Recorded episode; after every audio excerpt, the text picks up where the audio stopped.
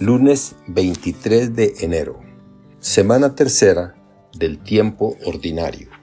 Evangelio según San Marcos, capítulo 3, versículos del 22 al 30. En aquel tiempo, los escribas que habían venido de Jerusalén decían acerca de Jesús, Este hombre está poseído por Satanás, príncipe de los demonios, y por eso los echa fuera. Jesús llamó entonces a los escribas y les dijo en parábolas, ¿Cómo puede Satanás expulsar a Satanás? Porque si un reino está dividido en bandos opuestos, no puede subsistir. Una familia dividida tampoco puede subsistir. De la misma manera, si Satanás se revela contra sí mismo y se divide, no podrá subsistir, pues ha llegado su fin. Nadie puede entrar en la casa de un hombre fuerte y llevarse sus cosas si primero no lo ata. Solo así podrá saquear la casa. Yo les aseguro que a los hombres se les perdonarán todos sus pecados y todas sus blasfemias, pero el que blasfeme contra el Espíritu Santo nunca tendrá perdón, será reo de un pecado eterno. Jesús dijo esto porque lo acusaban de estar poseído por un espíritu inmundo. Palabra del Señor. Gloria a ti, Señor Jesús. Reflexión. Debemos trabajar también por la unidad de todos los cristianos, ir por el camino de la unidad que es el que Jesús quiere y por el que ha rezado.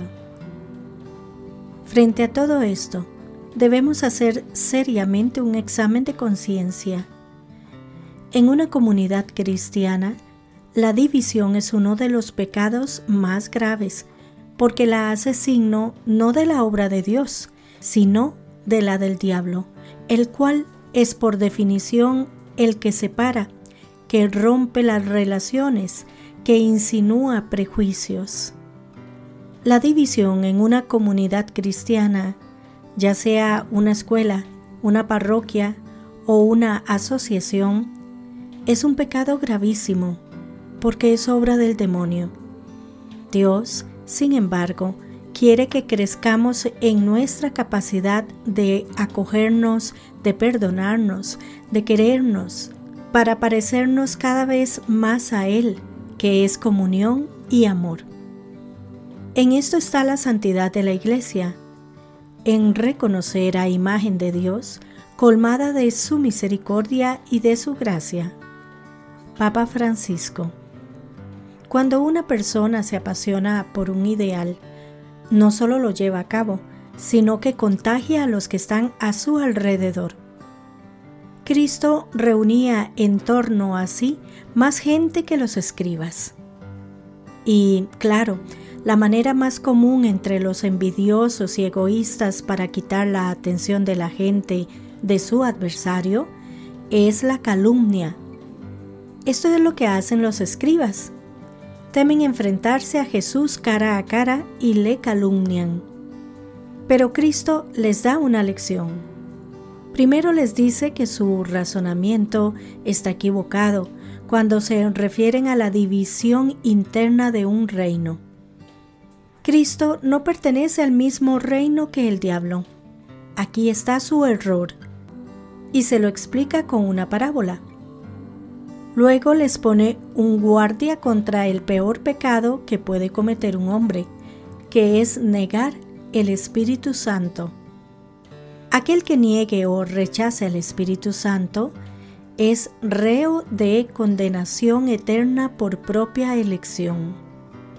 La razón es porque en el amor de Dios es donde nos salvamos y somos perdonados.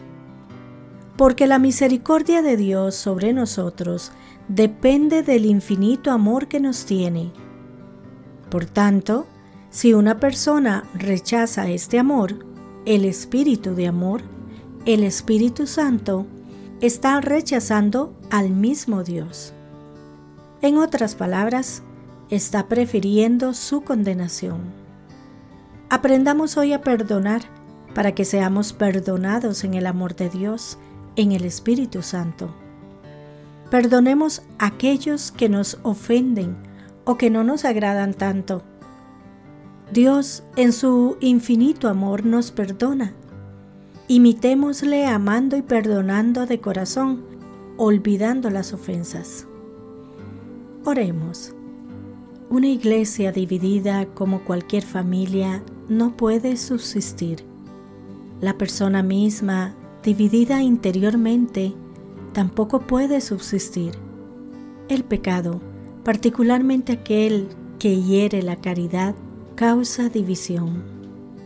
Los primeros cristianos me dan ejemplo clarísimo de cómo vivir la unidad. Ellos superaron las barreras sociales, económicas y culturales.